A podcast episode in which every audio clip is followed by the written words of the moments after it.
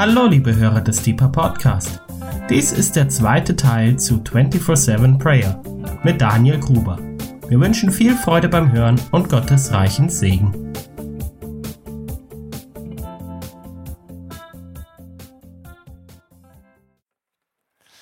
Rund um die Uhr Gebet.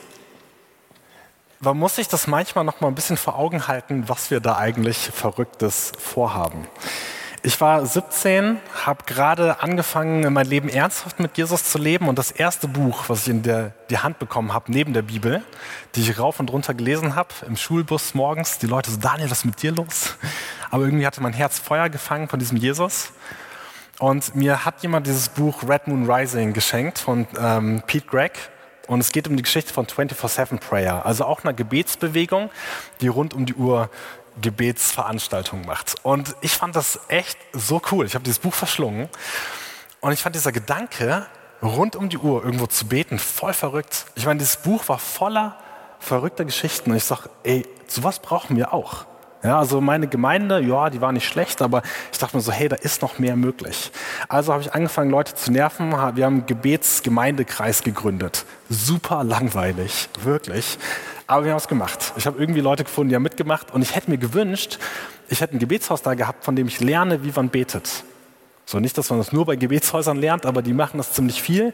Deswegen, die haben da ein bisschen Praxis. Ich habe in der Schule, bei meinem Schulleiter, habe ich einen Schlüssel abgeschwatzt für die Schulkapelle, um auch da einen Schülergebetskreis zu machen. Mein Schulleiter so, was, du?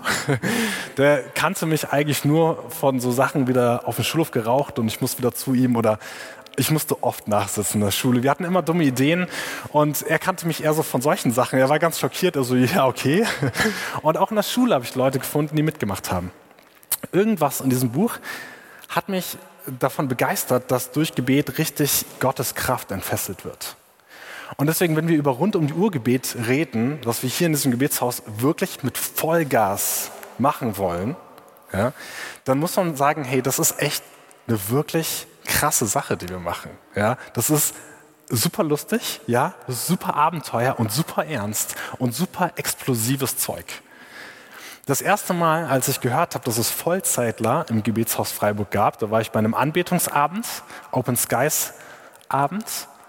Und ich hatte noch nichts zu tun mit Gebetshaus. Ich war ab und zu mal bei so Deeper-Abenden. Der Lobpreis war nicht schlecht und die Lehre war auch ganz gut.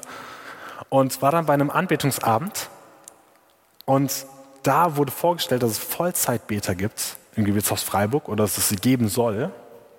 Und ich dachte mir, das, also das einzige Wort, das ich dazu im Kopf habe, war, das ist revolutionär. Wenn eine Stadt und eine Gemeinschaft in seiner Mitte Menschen freisetzt zu Vollzeitgebet, Anbetung, Fürbitte, Dasein bei Tag und bei Nacht. Ich dachte mir, wow, wenn ich groß bin, ja, da war ich noch Student, will ich auch mal so einen Missionar unterstützen. gut, Gott hatte andere Pläne, hat mich dann selber eingezogen. Auch gut. noch besser für mich. Ich war echt begeistert von dieser Idee und bin es nach wie vor. Und das muss man sich manchmal vor Augen halten, wie krass diese Sache eigentlich ist. Und Rainer hatte letzte Woche so schön diese Frage, warum rund um die Uhr Gebet umgedreht zu der Frage, warum eigentlich nicht? Ja, also richtig gut. Wenn ihr nicht so viel Zeit habt, hört euch nur die letzten fünf Minuten an. Da geht er die ganzen Punkte nochmal schnell durch. Warum nicht? Ja? Warum nicht so was Verrücktes zu machen? Ich habe selber, als ich ne, in diesem so, oh, ganz zu vergessen, unsere Jugendfreizeiten. Da haben wir auch 24-1 Gebete gemacht und alles. Also wir haben richtig viel und wir haben so tolle Sachen erlebt. Also man hat das Gefühl, da wurde ein Schalter umgelegt, wenn wir angefangen haben, viel zu beten. Da ging richtig was. Eine Gemeinde, wo ich oft war, die hatten draußen so einen Bauwagen hingestellt, umgerüstet als Gebetsraum. Draußen war so ein Schild on air, das du halt anmachen konntest von drin, wenn drin jemand gebetet hat. Das war echt cool. Da hatten wir auch so rund um die Uhr Gebetswochen gemacht. Also und da ist so viel passiert. Die Leute, die da viel involviert waren, die, die, sind, die, die blühen so auf mit Jesus an den Stellen, wo sie hingesetzt waren. Also da ist richtig viel Leben rausgekommen. Ich selber habe mal, achso, um, um langsam ins Thema einzusteigen, wir sind ja schon voll drin. Ich könnte euch auch einfach nur eine Stunde lang erzählen, wie begeistert ich bin von rund um die Urgebet, weil ich glaube, dass da wirklich richtig was passiert. Und rund um die Urgebet steht und fällt mit der Nachtschicht. Also eine richtig schöne Idee, Aber das wirklich Anstrengende oder das wirklich Fordernde sind die Nächte oder die Wochenenden und besonders die Wo Nächte an den Wochenenden. Ja, also es ist wirklich so, wenn du es schaffst, in einem Gebetshaus die Nächte abzudecken, dann hast du wirklich gute Chancen, dass dann auch rund um die Urgebet steht. Und auch wenn wir letzte Woche gute Antworten darauf hatten, warum rund um die Uhr Gebet, ja, beziehungsweise warum nicht, ist es ja doch auch nochmal eine andere Frage. Ja, aber okay, viel beten, gut, wir haben es verstanden, warum nicht? Aber in den Nächten? Also ich meine, warum ja, muss das nachts sein? Freut Gott sich nicht auch, wenn die zwölf Leute, die nachts beten, tagsüber beten? Ja, dann kriegt er doch genauso viel Lobpreis. Oder hey, rund um die Uhr, ich meine, ganz ehrlich, die Welt dreht sich, irgendwo ist immer tags. Also man würde es auch schaffen, rund um die Uhr zu beten, wenn immer nur am Tag rund um den Globus gebetet wird. Ja, das sind ganz gute Gedanken, ja, wenn du selber nicht ins, in die Nacht willst. Aber ich habe mal fünf Gründe zusammengestellt, warum wir in der Nacht beten wollen. Kleine Anekdote vorweg noch von mir. Ich, wie gesagt, war begeistert von diesem Konzept von rund um die Uhr Gebet, war abenteuerlustig und wollte selber ausprobieren, mal eine Nacht durchzubeten. Habe mir so eine ähm, Kanne Kaffee oder Schwarztee gemacht und mein Zimmer und genau Lobpreis an und weiß nicht, habe gebetet und ich glaube spätestens um zwei Uhr war ich schla am Schlafen. Hat nicht funktioniert, aber ich hatte so Lust auf Abenteuer mit Gott.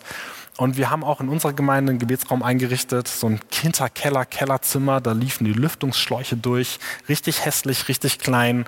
Und wir haben die krassesten Sachen mit Gott erlebt in diesem Zimmer. Das war unglaublich. Also wirklich dieser Hunger nach Abenteuer mit Gott. Und wir haben tolle Sachen, also wirklich, wirklich krasse Sachen da erlebt.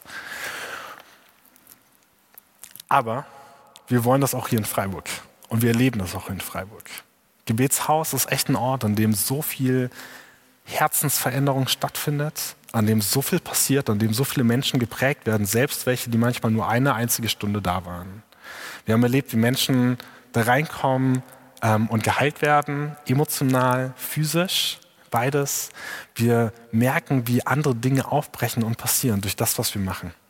Dazu mehr im Verlauf. Hier ist der erste Grund, warum wir nachts beten sollten. Es ist ein Ausdruck der Liebe und Sehnsucht nach Gott.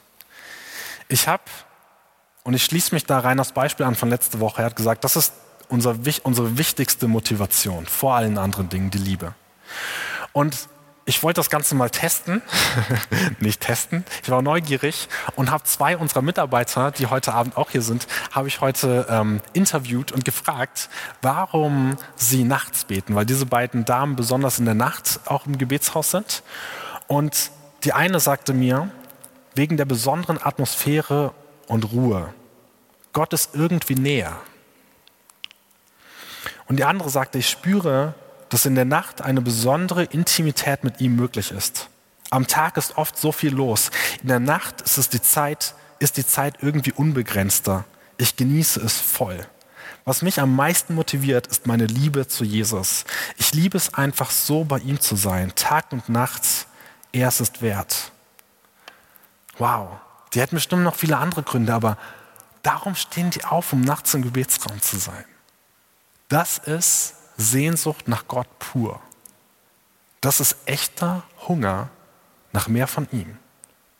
Das fand ich so beeindruckend. Herzensparfüm. Das ist wirklich ausgießen. Das ist echt, echt. Zweiter Punkt. Wenn es, ich bin gespannt mit der Zeit, wie schnell oder langsam wir durch sind heute. Ähm, habe mir tatsächlich ein relativ ausführliches Skript gemacht. Schauen wir mal. Aber wir sind ja schon bei Punkt 2. Warum nachts beten? Weil der erste Punkt ist so, puff, der steht. Der zweite Punkt, mir ist aufgefallen, Leute beten nachts, wenn es um etwas Wichtiges geht. Dann hörst du nicht einfach auf, okay, jetzt ist 11 Uhr abends, jetzt lass ich sein. Wenn es dringend ist, beten wir auch nachts. Und als Einstieg in diesen Punkt oder wichtigen Teil davon habe ich euch ein Zitat mitgebracht von wie etwas beschrieben wird, wo eine Erweckung in den äußeren Hybriden war. Eine ganz, ganz bekannte Erweckung. 1949 bis 1953, besonders auf der Isle of Lewis. Ich weiß nicht, stellen die auch guten Whisky her? Ich habe davon noch nicht so viel. Weiß ich nicht. ja, die schottischen ähm, Inseln, da gibt es ja auch viel guten Whisky, aber das ist so weit nördlich, ich weiß es nicht ganz genau, davon nichts gehört. Auf jeden Fall gab es da eine Erweckung in diesen Jahren, die ziemlich markant war. Und natürlich ist es nichts, wo eine riesengroße Bevölkerung lebt, aber die Art und Weise, wie sie Gott erlebt haben, war so stark. Und ich lese euch hier was vor von einem Autor, der recherchiert hat. Er liest, äh, er schreibt, die Mehrheit, die Mehrheit, ja, also ich lese so Sachen auch immer, denke mir so, was ist in Freiburg möglich? Ja? Die Mehrheit der Bevölkerung legt ihr Leben Jesus hin. Leere Kirchen wurden von jungen Menschen gefüllt. Es gab besondere Zeichen und Wunder und die gesamte Gesellschaft der Hybriden wurde durch das Evangelium transformiert. Alles in nur vier Jahren. Diejenigen, die diese Zeit miterlebten, beschreiben, als schien der Heilige Geist über bestimmten geografischen Bereichen zu schweben, so dass jeder, der diese Gebiete betrat, Gottes Gegenwart spürbar wahrnahm. Zitat geht weiter, kurz dazu. Ich vor ein, zwei Jahren saß ich bei Freunden, die in der Nähe vom Kaiserstuhl wohnen, zu Hause. Wir haben ein bisschen irgendwie Technik, Equipment vorbeigebracht. Wir saßen noch mal im Kaffee da und die sind selber mal vor Jahren hingeflogen an einen Ort, wo auch ein bisschen Erweckung war. Und die haben das ähnlich beschrieben, sagten Daniel, du, du betrittst das Gelände ja, von dem und dem Ort und du spürst Gottes Gegenwart. Und nur als sie mir davon erzählt haben, lief mir so schon so ein Kribbel den Rücken runter und mir, wow, also das, ich habe das direkt gespürt. Die haben das wie mitgebracht, in dem, wie sie es erzählt haben. Und dachte mir, wow, wenn Gottes Gegenwart so spürbar wird, dass wir hinterher nur noch davon flüstern, weil seine Gegenwart so stark ist und so schön da ist und es gar nicht an uns liegt, sondern er da ist. So, das wünsche ich mir. So, dass wir nur auf seinen Namen flüstern und Menschen einfach diese Liebe Gottes total wahrnehmen, davon überwältigt werden, ihre Leben verändern. Hier heißt es weiter, in manchen Teilen der Isle of Lewis war Gottes Gegenwart so greifbar, dass 65 Prozent der Menschen, die ihr Leben in einer bestimmten Nacht Jesus gaben, bevor sie überhaupt den Versammlungsort erreichten. Also Menschen werden eingeladen zu einer Erweckungs- oder zum Gottesdienst und 75 Prozent geben ihr Leben auf dem Weg dahin, Jesus. Arbeiter knieten im Schlamm neben der Straße nieder, um ihre Sünden zu bekennen. Hausfrauen wachten in der Nacht aus ihrem Schlaf auf und waren so im Klaren über den Zustand ihrer Seele, dass sie nicht bis zum Morgen warten wollten, um mit Gott wieder ins Reine zu kommen. Die Frage im Herzen, wie reagiere ich auf diesen Gott, auf den Zustand meiner Seele mit ihm? Die Frage, was sollen wir tun, ist die Frage, die die Zuhörer hören bei der Pfingstpredigt in Apostelgeschichte 2. Paulus predigt, Petrus, Paulus war noch nicht auf dem Bildschirm, der hat die verknackt, sorry. Petrus predigt, gute Zuhörer. Und die Leute sagen, was sollen wir tun? Auf Reaktion aufs Evangelium. Was sollen wir tun, um errettet zu werden? Das ist die Frage, die aufbricht. Ja? Und das war das, was hier aufgebrochen war. Hinter oder ganz als Schlüssel von dieser Weckung kann man sagen, standen zwei Frauen, Christine und Peggy Smith. Die eine war 82 Jahre alt, die andere 84. In dem Buch, was ich gelesen habe, wurde noch so schön ihr körperlicher Zustand geschrieben, wie gebrechlich sie waren. Und die beiden waren bewegt und betrübt darüber, über den Zustand, wie wenig junge Menschen in den Kirchen waren. Und sie sagen, hey, wir können nicht viel, aber wir können beten haben angefangen zu beten und irgendwann haben sie ein simples Bild davon, dass die Kirchen proppe voll sind mit Menschen. Dann gehen sie zu ihrem Pastor und sagen, wir müssen beten. Und sie vereinbaren, dass der Pastor mit den Ältesten auf der einen Seite des Dorfes zweimal in der Woche abends von 10 bis nachts um 3 betet und sie und, die, und ihre Schwester das gleiche auf der anderen Seite des Dorfes machen. Und das tun sie zweimal. Und hier komme ich nämlich zum Punkt, wenn es wichtig ist. Diesen beiden Damen hat es auf dem Herzen gebrannt, dass die junge Menschen wieder Glauben zum Glauben finden. Und die haben angefangen, auch nachts bis um drei zu beten, weil es wichtig war in ihren Augen. Und das haben, haben auch die, Älteste, die Ältesten und auch der Pastor gemacht. Und man sagt, dass daraus hervorgehend, was passiert ist und letztendlich, und das sehen wir bei ganz vielen Erweckungsbewegungen, Gebet ein Schlüssel dazu war. Wie heißt der berühmte Pastor David Yonggi Cho aus äh, Korea, der lange Jahre die größte christliche Gemeinde der Welt hatte? Der hat mal so ein Buch geschrieben, ähm, Gebet als Schlüssel zur Erweckung. Spannendes Buch, ganz andere Kultur, sage ich mal, und auch andere Zeit, aber wirklich sehr interessant auch. Jakob, wieder zurück zu anderen Dingen, warum, wenn es wichtig ist. Ähm, Jakob ringt die ganze Nacht hindurch mit Gott. Am Jabok, als sein Name geändert wird. Er ringt die ganze Nacht hindurch mit Gott. Jesus ist im Garten Gethsemane und ringt die Nacht hindurch vor seiner Kreuzigung mit Gott im Gebet. Er will sogar, dass seine Freunde ihm beistehen in diesem Moment und mit ihm beten, weil es um was Wichtiges geht. Hm. Jesus betete öfter nachts. Lukas 6, Vers 12 betet er nachts, zieht sich eine ganze Nacht zurück im Gebet, um Gott in der Stille der Nacht vielleicht zu hören. Und danach entscheidet er, welche zwölf sozusagen die engere, der engere Kreis der Jünger wird. Ganz spannend. So, es, es, war, es ging um was Wichtiges. In Klagelieder, wir, in den Psalmen haben wir es auch ganz oft. In den Psalmen las, las, lassen uns oft die Psalmisten durchschimmern, dass sie beten bei Tag und bei Nacht zu Gott rufen. Weil sie mit irgendwelchen Herzensnöten vor Gott sind und sagen, das ist so wichtig, das bewegt mich auch nachts. Auch nachts liege ich in meinem Bett und ich rufe zu dir. Wenn es um wichtige Dinge geht, dann geht es auch nachts weiter. Ein Beispiel dafür wäre Psalm 88, Vers 2. Klagelieder 2, Vers 19. Gut, Klagelieder. Jetzt sind wir natürlich bei den deprimierenden Sachen. Das hört ihr auch direkt an, den, an der Wortwahl auf, wimmere bei Nacht. Bei Beginn der Nachtwachen schütte wie Wasser dein Herz aus vor dem Angesicht des Herrn. Erhebe deine Hände zu ihm, um der Seele deiner Kinder willen, die vor Hunger verschmachten an allen Straßenecken. Geistlich verschmachten wir auch sehr. Lukas 18, Jesus gibt das Gleichnis wo er am Ende sagt, Gott aber sollte er das Recht seiner Auserwählten nicht ausführen, die Tag und Nacht zu ihm schreien. Lukas 18, Vers 7. Tag und Nacht, wenn es um wichtige Dinge geht, um Gerechtigkeit zum Beispiel. Tag und Nacht. Ich hatte einmal mit der Polizei hier in Freiburg zu tun, ging um eine Kleinigkeit, die uns gestohlen wurde. Und dann gibt mir der Polizeibeamte, gibt mir seine Visitenkarte, wir sind Tag und Nacht für Sie da. Cool. Und ich dachte mir so, das will ich auch sagen können. Ja? Als Gebetshaus Freiburg, Tag und Nacht, Feuerwehr, das war ein lustiger Moment, aber Feuerwehr hat auch rund um die Uhr Einsatzbereitschaft. Viele Tankstellen haben man rund um die Uhr offen, weil, hey, wow, das wäre echt schlimm, wenn nachts dein Benzin ausgeht. So, McDonalds, gut, lassen wir mal raus. So wichtige Sachen hm, haben auch nachts offen. Wie wichtig ist Gebet? Ja?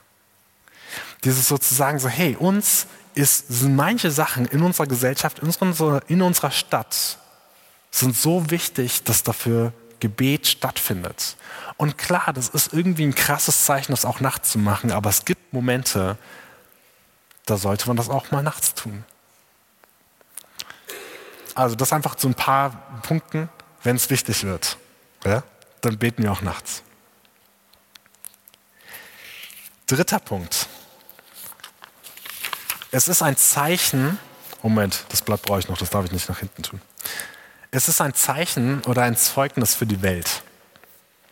Wir hatten drei Jungs da, die rund um unsere Klimatechnik im Gebetshaus Bescheid wussten von der Elektrikerfirma und von der Klimafirma und so weiter. Und da kamen die ganzen Fachleute zusammen und wir gingen durchs Gebetshaus, um die ganzen Klimageschichten richtig einzustellen. Und dann standen die, das war ganz süß, wie die in den Gebetsraum getrippelt sind, mit ihren Stahlkappenschuhen, Stunden der Stille war. Das war, das war echt cool. So. Und dann standen wir wieder draußen vor dem Gebetsraum und gucken auf diesen Plan und die sehen, so viele Stunden ist dieser Gebetsraum besetzt. So, ich wüsste nicht, dass die besonders hingegebene Christen waren, sondern einfach nur, wow, euch ist euer Gott so wichtig, dass ihr so viel betet. Wow, der muss besonders sein. Das war die Reaktion. Die fanden das toll. Weißt du das noch, Matthias? Die waren echt beeindruckt. Und das ist ein Zeugnis für die Welt. Ich meine, grundsätzlich ist sowieso auch tagsüber. Nimm Jesus aus der Gleichung raus und alles, was wir machen, ist wirklich Dummheit. Nicht alles, es ist ja auch manchmal gut, sich zurückzuziehen, sich auf sich zu besinnen. Aber hey, jeder Atemzug für uns in diesem Gebetsraum ist ein Gott, wir brauchen dich. Und nichts trägt, wie du es tust. Und niemand ist würdig, wie du es bist. Jeder Atemzug da drin ist ein Zeichen der Welt zu sagen, es geht nicht um uns, sondern du, Gott, stehst, stehst im Mittelpunkt. Ich habe das Gefühl, das ist etwas, das, also ich wollte so, ja, hier steht am Ende, gut, es ist ein, also ist vielleicht schön zu haben, aber vielleicht kein Must-Have, dieses rund um Uhr Gebet. Und manchmal denke ich mir, vielleicht ist es doch ein Must-Have. In unserer Zeit denken wir so sehr, dass die Welt sich um uns dreht Manchmal denke ich mir, braucht es solche massiven Zeichen in der Zeit, zu sagen, es dreht sich nicht um uns, sondern um Gott.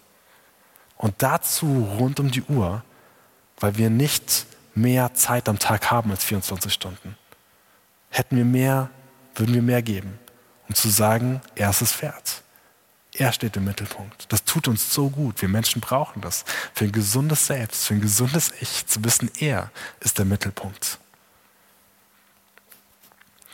Das war einer der Hauptpunkte des Gotteswertes, meiner Meinung nach, warum David diese Ordnung Davids, von denen Rainer letzte Woche gesprochen hat, eingesetzt hat.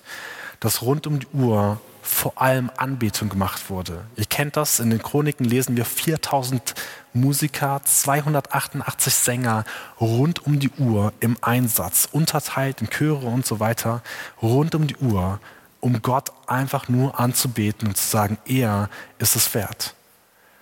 Psalm 134 ist so ein Psalm, der gibt uns Einblick darin, dass die auch nachts da standen.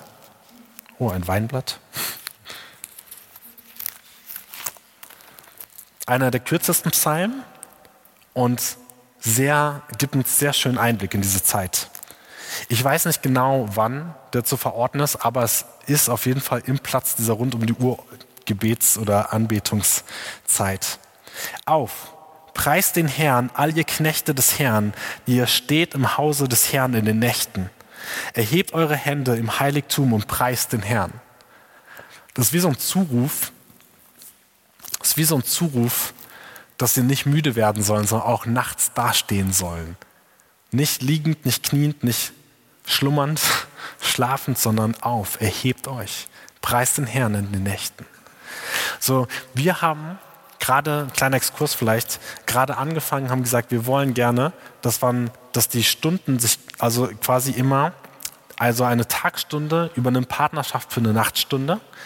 Also zum Beispiel heute Mittag von 14 bis 15 Uhr wurde am Abschluss der Gebetsstunde für heute Nacht von 2 bis 3 Uhr gebetet für diese Stunde, um diesen gegenseitigen Zuruf zu haben. Vielleicht nicht direkt, aber mindestens geistlich zu sagen, wir beten für diese Stunde, wir segnen die, wir übernehmen Patenschaft. Das ist was, was wir gerade vorletzte Woche angefangen haben, muss noch weiter gestreut werden. Deswegen ist es gut, das auch hier zu sagen.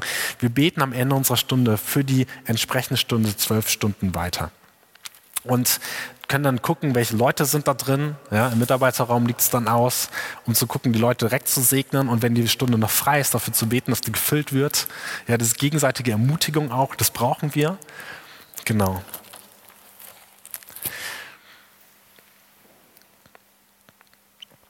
Hm. Ein Zeugnis für die Welt. Den Punkt hat Rainer letzte Woche, glaube ich, auch gehabt. Jesus lehrt uns, wie im Himmel so auf Erden. Gott wird im Himmel rund um die Uhr angebetet. Warum nicht auch so was Verrücktes auf der Erde? genau. Nächster Punkt. Das müsste Punkt 4 sein, gell? Ja. Punkt 4. Und das finde ich einen, der ist für mich nochmal irgendwie ein neuer Punkt, sage ich mal, den ich so noch nicht ja, mich noch nicht so viel reingedacht habe, aber die, der mir dieses Mal irgendwie wichtig war. Und zwar nicht das Handy fallen lassen, gerade auf den Fliesen, da geht das schnell kaputt. Wächteramt wahrnehmen. Und zwar habe ich mich ein bisschen beschäftigt mit dieser Stelle in Jesaja 62, Vers 6. Ich lese die einmal vor.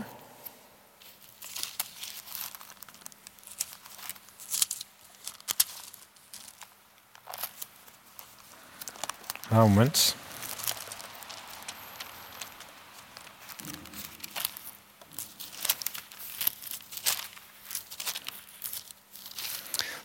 Jesaja 62, Vers 6. Auf deine Mauern, Jerusalem, habe ich Wächter bestellt. Den ganzen Tag und die ganze Nacht werden sie keinen Augenblick schweigen. Ihr, die ihr den Herrn erinnert, gönnt euch keine Ruhe und lasst ihm keine Ruhe, bis er Jerusalem wieder aufrichtet und bis er es zum Lobpreis macht auf Erden. Diese Wächter auf den Mauern ist ein Bild, was viel benutzt wird in der Gebetshausszene. Ich habe diese Stelle bis jetzt noch nie benutzt, weil ich sage, hey, da geht es ja so klar um Jerusalem ja, und nicht um Freiburg. Und doch finde ich das Bild spannend von den Wächtern auf den Mauern. Wir haben auf den Kanaldeckeln in Freiburg haben wir so ein Schloss drauf. Ich glaube, das ist das Wasserschloss. Ja. Sieht aus wie eine Stadtmauer um die, um die Stadt herum. Und da sind zwei Türme drauf. Und auf den Türmen sind Nachtwächter. Du siehst das, die haben so Schlafmützen auf und es sind Sterne da drauf. Ja, also es ist definitiv nachts. Und die haben so Posaunen oder so Hörner vor dem Mund und pusten da rein und blasen da rein, sobald es was Wichtiges gibt. Und die halten Wache. Und ich habe mir dieses Bild ein bisschen genauer angeschaut von diesen Nachtwächtern und habe nach Parallelstellen gesucht und habe zwei Stellen gefunden, die ich wirklich interessant fand. Und zwar war das eine Jeremia, ah, ist es 6 Vers 17 oder 3 Vers 17, weil es im Hesekiel nämlich genau andersrum ist. Moment, ich mag das ja immer, wenn so diese, diese Zahlen so schön ineinander gehen. Jeremia 6 Vers 17, da ist ein ganz ähnlicher Kontext, wo Gott sagt, ich habe Wächter bestellt und er gibt die Mahnung, sagt, achtet auf den Schall des Horns. Wenn die was wahrnehmen, nehmt es ernst. So, also dieses Wächteramt, die wachen und sind da. In Hesekiel 3, Vers 17 sagt Gott zu Hesekiel, dass er ihn als Wächter bestellt hat. Also immer das gleiche Wort. Ich habe wortkonkordanzmäßig durchge durchgeschaut. Und da sagt er zu Hesekiel, ich habe dich als Wächter bestellt über das Volk. Und hörst du ein Wort aus meinem Mund, so sollst du sie von mir warnen. Diese Sache wach sein, da sein, präsent sein, selbst wenn nichts ist, aber wenn wir was hören, dass wir da sind, um es wahrzunehmen und dann das weitergeben zu können oder dann im Gebet einstehen zu können dafür. Wir haben in der Gebetshausschule, die leider vorbei ist, seit letzter Woche, haben wir eine Nachtwoche gemeinsam gehabt. Schön, dass ein paar immer noch wieder da sind heute Abend.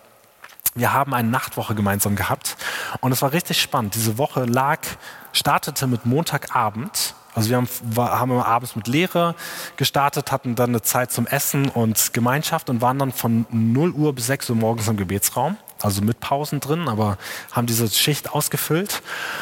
Und der Montagabend startete mit Demonstrationen hier in Freiburg. Also 2000 Leute direkt Bertholdsbrunn vor der Haustür. Ja, also es waren so richtig schön schwer bewaffnete äh, Polizisten vor der Eingangstür vom Gebetshaus und überhaupt quer verteilt in der Innenstadt, die geguckt haben, dass das Ganze nicht unter, außer Kontrolle gerät. Und 2000 von der einen Mannschaft und ich sag mal irgendwie ein paar hundert von der anderen politischen ähm, Partei. Und es ging heiß her auf den Straßen, war wirklich ein, ne, also da war echt Aufruhr da auch.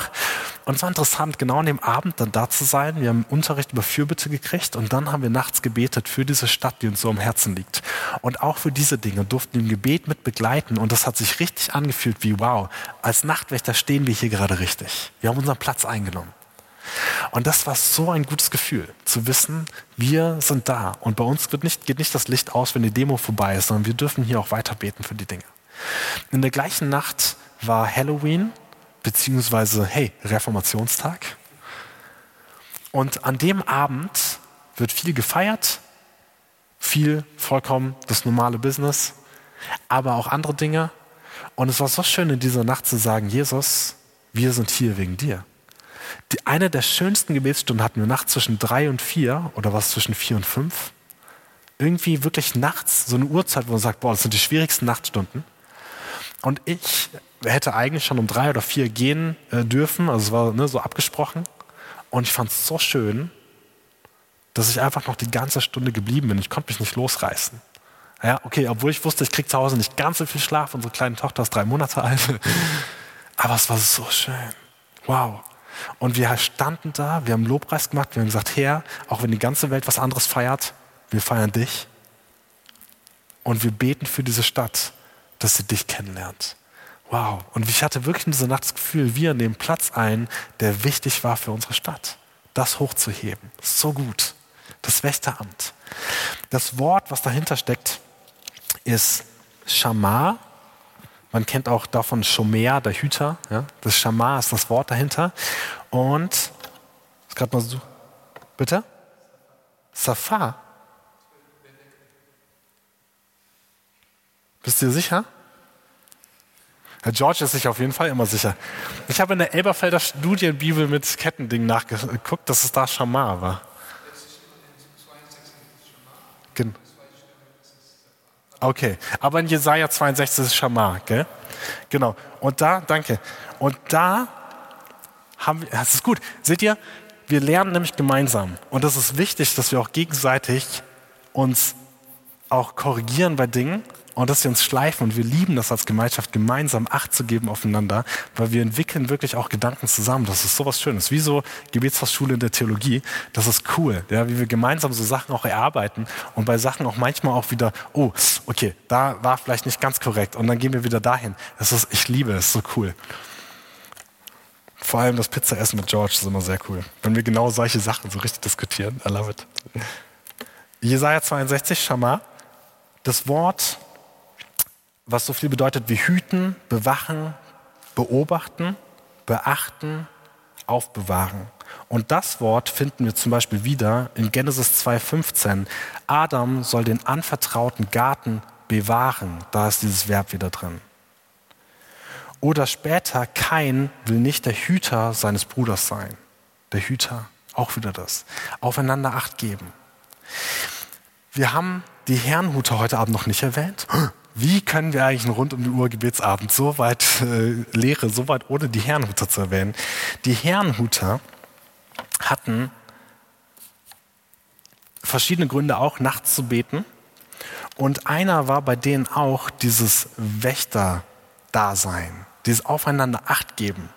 Und Teile davon, das ist echt cool, hat Rainer letzte Woche erwähnt, aber diesen Teil davor nicht mit zitiert, weil es hier auch mit um die Nacht geht. Da heißt es, der ursprüngliche, also ich zitiere nochmal aus einem anderen Buch, der ursprüngliche Grund der Gebetswache, zu, die Gebetswache zu starten, war die Vorahnung bzw. Sorge, dass sie einen geistlichen Rückschlag erfahren könnten. Fünf Tage zuvor formulierte die Herrnhuter Zeitung Folgendes. Wir haben Überlegungen angestellt, wie notwendig es für das Wohlergehen der Kirche ist, wie notwendig es für das Wohlergehen der Kirche ist, ja, also das Aufeinander Acht haben, Wächter sein füreinander, über sie Tag und Nacht zu wachen. Für das Wohlergehen der Kirche. Und sie schreiben hier noch krasse andere Sachen, also 1727 ungefähr. Die Kirche ist jung an Jahren und hat in dem Teufel einen alten Feind, der weder am Tag noch bei Nacht schläft. Als Schlussfolgerung haben wir uns entschieden, ein freiwilliges, das hat Rainer zitiert, Opfer für der Fürbitte in unserer Stadt zu entzünden, welches Tag und Nacht brennen möge. Wir verbleiben vorerst ruhig und legen diesen Vorschlag als zu überdenken der Gemeinschaft vor, während wir dem Herrn erlauben, die Herzen der Brüder zu bewegen. Wunderschön. Dieser Gedanke, nachts übereinander auch zu wachen, über die Gemeinschaft, über die Kirche zu wachen. Wunderschöner Gedanke. Für die Herrenhuter und damit, mal kurz nochmal, George checkt gerade die Stellen. Waren, waren die anderen beiden Stellen richtig?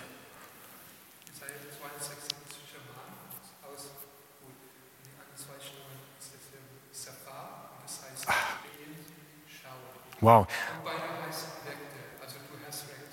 Aber dann müssen wir zusammen, äh, da müssen wir die Elberfelder ähm, Lektoren anrufen und mit denen nochmal reden, glaube ich.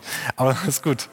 Ähm, die Herrenhuter hatten also diesen, auch diesen Gedanken, voneinander, übereinander zu wachen.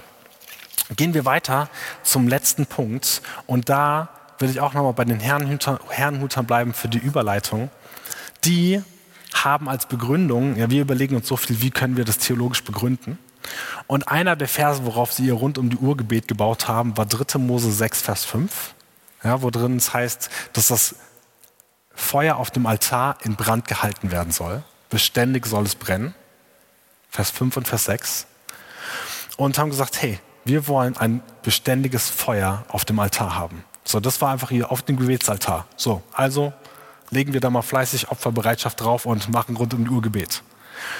Und dieses beständige Feuer wäre für mich der fünfte Grund, den ich richtig toll finde, zu sagen, warum auch nachts beten, damit das Feuer beständig ist.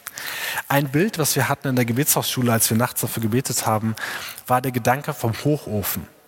Ich bin Steinwurf vom Ruhrgebiet entfernt aufgewachsen und das ist bekannt damals ja, für die Geschichte von Hochöfen und ähm, Ruhrkohle und solchen Dingen.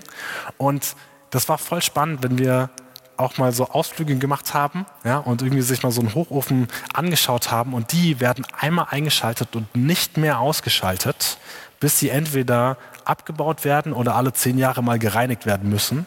Aber einmal angeschaltet bleibt der Hochofen an. Und dann entwickelt er seine richtige Hitze und volle Kapazität, um Metall zu verarbeiten und so weiter. Total spannend, ein richtig schönes Bild. Da ist eine Riesenhitze drin. Ja, das ist richtig cool, wie sie dann da irgendwie den anstechen von Zeit zu Zeit, um das flüssige Metall rauszuholen. Ein Hochofen. Rund um die Uhr muss der brennen. Bei den Herrenhutern hieß es, alles, was geschah, wurde von da an durch Gebet geboren, geformt, begleitet, freigesetzt und unterstützt. Das wurde alles begleitet, mitgeformt im Gebet. Und ich finde das so cool, denn das rund um die Uhr Gebet oder diesen Gebetsraum mit einem Hochofen, wo Dinge geschmolzen werden, geformt werden, zu vergleichen. Weil wie viele Herzen von uns werden im Gebet geformt, gereinigt, verändert durch Gott, geschmiedet in seine Hand. Wie sehr wird bei uns in Freiburg die Herzenseinheit der Gemeinden und Konfessionen zusammen geformt? Ja, wie viel passiert da drin, wo wir mitkriegen, hey, da, also da sind wirklich, was ich meinte am Anfang, dieses Menschen werden verändert, psychische und physische Heilung, dieser Hunger ja, nach Reich Gottes wächst. Und zwar nicht nur für die Kirche, sondern auch für Politik und Wirtschaft und andere Bereiche. Menschen werden inspiriert, ausgerüstet, geprägt, ermutigt so sehr, dass sogar andere davon hören und sagen, wir kommen nach Freiburg, weil, Zitat vor drei Wochen jemand, wir von eurem Glauben gehört haben. Ne? Vergleich, das hat es mit dem Kolosserbrief, glaube ich, verglichen. Weil wir von eurem Glauben, weil in diesem Schmelzofen in Gottes Gegenwart so viel Bewegung ist, so viel Veränderung da ist. Und ich frage mich manchmal, wie würde das aussehen, wenn wir diesen Hochofen richtig in Gang werfen? Da richtig Kohlen reinwerfen. So richtig Tag und Nacht, jede Stunde. Ja? Aus den ein oder anderen Gründen oder eine dynamische Verbindung von all diesen Gründen. Die Nacht mit einzuschließen, diesen Hochofen in vollen Gange zu bringen und zu sehen, was noch mehr passieren kann in unserer Stadt und mit unseren Herzen und mit unseren Nachbarn und mit der Wirtschaft und mit der Politik und mit der Kirche und ja, mit den Menschen dieser Stadt, die Jesus noch nicht kennen und weit darüber hinaus, was wird dieser Hochofen, wenn wir einen richtigen Gang werfen, eigentlich alles an Frucht, an geistlicher Frucht bringen? Das, was wirklich Wert hat für ihn in unserer Zeit. Ich schließe ab mit einem Zitat aus Reiners Buch. Die Gebetshausbewegung, die Marketingchefin vom SCM Verlag meinte, ja, dieses Gelb und Rot, das ruft nach Information. Ähm, und ist echt so, ja, super informativ. Und verschiedene Leute, die Werbeveranstaltung, warte mal ganz kurz. nee, also es ist, nee, es ist ernsthaft ein richtiger Schatz, wo wir wirklich viel lernen können. Und hier, also ich habe damals das erste Buch gelesen, ähm, Gebet nonstop. Ich fand es der Hammer. Ich habe es wirklich richtig durchgearbeitet. Und das hier ist halt wesentlich cooler noch geworden. Und hier zitiert Rainer jemanden, Fadi Krikor heißt der, ein guter Freund. ähm, der ist eigentlich Syrer, lebt in München, hat eine Baufirma und ist Architekt. Cooler Typ, ja, also voll on track mit dem Herrn und macht richtig krasse Sachen mit Gott in unserem Land. Und er sagt über die Gebetshausbewegung Folgendes. Seite 188 in Reiners neuem Buch. Gott sucht nach Orten der Sehnsucht nach ihm, der Intimität und der Leidenschaft. Nichts zieht ihn mehr an als unsere Liebe und unser Hunger nach ihm. Durch die Gebetshausbewegung sind Orte entstanden, an denen der Himmel sich öffnet und sich ein göttlicher Strom ausgießt. Eine Entfaltung von Offenbarung und Autorität wird geboren, die die Kraft hat, Städte und Nationen zu verändern. Es ist kein Zufall, dass sich immer mehr junge Menschen für die Gebetshausbewegung begeistern. Sie sind erfüllt von der Leidenschaft und dem Hunger nach Jesus.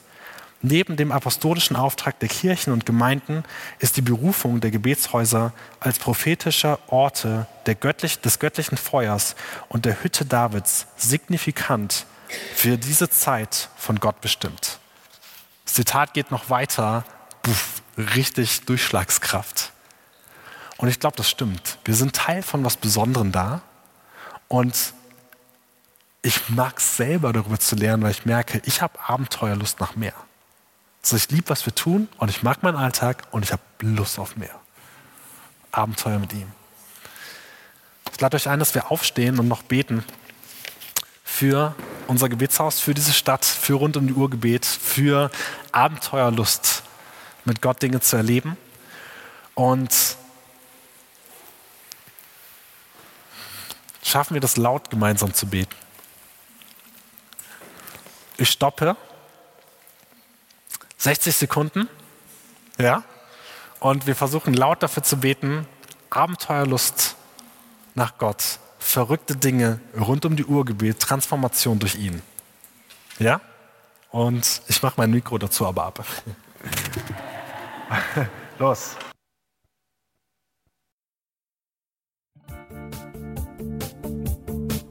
Liebe Hörer, wenn Sie noch weitere Abende aus unserer Deeper-Serie mit und nacherleben möchten, besuchen Sie uns einfach auf unserer Webseite www.gebetshaus-freiburg.de. Dort erfahren Sie auch, wie Sie uns finden können und wie Sie unsere Arbeit unterstützen können.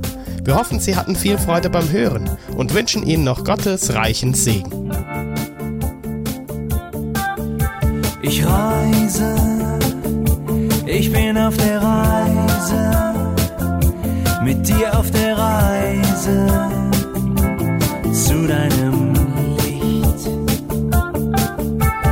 Jesus, du bist mein Weg, mein einziges Ziel. Du bist mein Licht.